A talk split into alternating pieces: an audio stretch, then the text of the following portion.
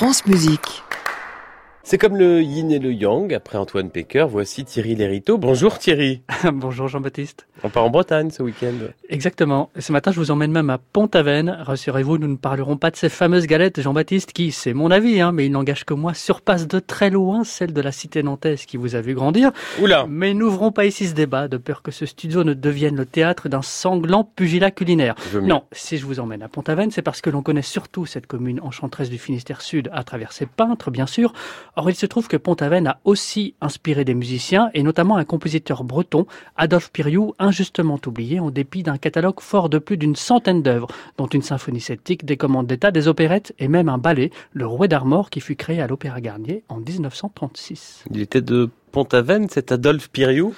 Alors non, pas tout à fait. Il est né à Morlaix en 1878 et a fait carrière à Toulouse et à Paris. Il a même travaillé comme programmateur à la radiodiffusion française.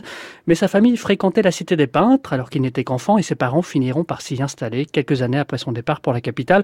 C'est donc une région qu'il connaissait très bien. Elle lui a inspiré plusieurs œuvres dont une fresque musicale inédite de plus d'une heure au cours de la Veine qui sera créée ce soir même pour la première fois dans son intégralité à l'église de Nison, un remarquable édifice bien connu surtout pour avoir inspiré à Gauguin son Christ vert et sa vision après le sermon.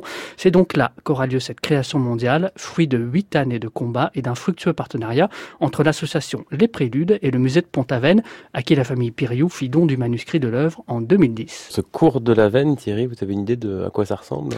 Bon, il faudra attendre ce soir pour en avoir une idée claire, mais sur le papier, l'œuvre a toutes les apparences d'un poème symphonique, inspiré par les lieux emblématiques qui bordent le fleuve de Pont-Aven jusqu'à son embouchure, une succession de paysages sonores comme les nomme le pianiste Roland Vendroux, prof de chant au Conservatoire de Lorient. C'est lui qui présidera ce soir à cette recréation, entouré par cinq chanteurs et un autre pianiste. On sait en effet qu'Adolphe Piriou projetait de l'orchestrer, mais il n'en a pas eu le temps. C'est donc dans sa version pour deux pianos et chœurs que l'œuvre est donnée ce soir. C'est ce qu'explique le président des Préludes de Pont-Aven, Jean Le Reste.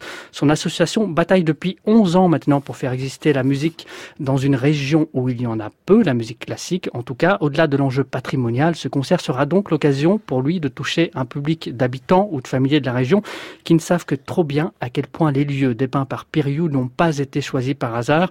Les moulins de Pont-Aven, la baie du Hénan au crépuscule, le petit port de Rosebras au matin, le château du Poulgouin ou Port-Manec prennent au fil des heures et de la lumière du jour des couleurs marines d'une indicible beauté. Gageons que Périou aura su en capter toute la poésie marchant sur les traces de celui qu'il admirait plus que tout au monde, Claude Debussy. La chronique de Thierry Lériteau à réécouter sur francemusique.fr. Et à propos de galettes, je vous propose une galette argentée, un CD, Claude Debussy, au programme donc également euh, de ce concert. Exactement, de ce, concert de ce soir, tout à fait. À Pont-Aven. Dieu qu'il a fait bon, regardez, fort bien interprété ici par... Euh, Le cœur Arcis Bourgogne. Sur son disque La naissance de Vénus. Dieu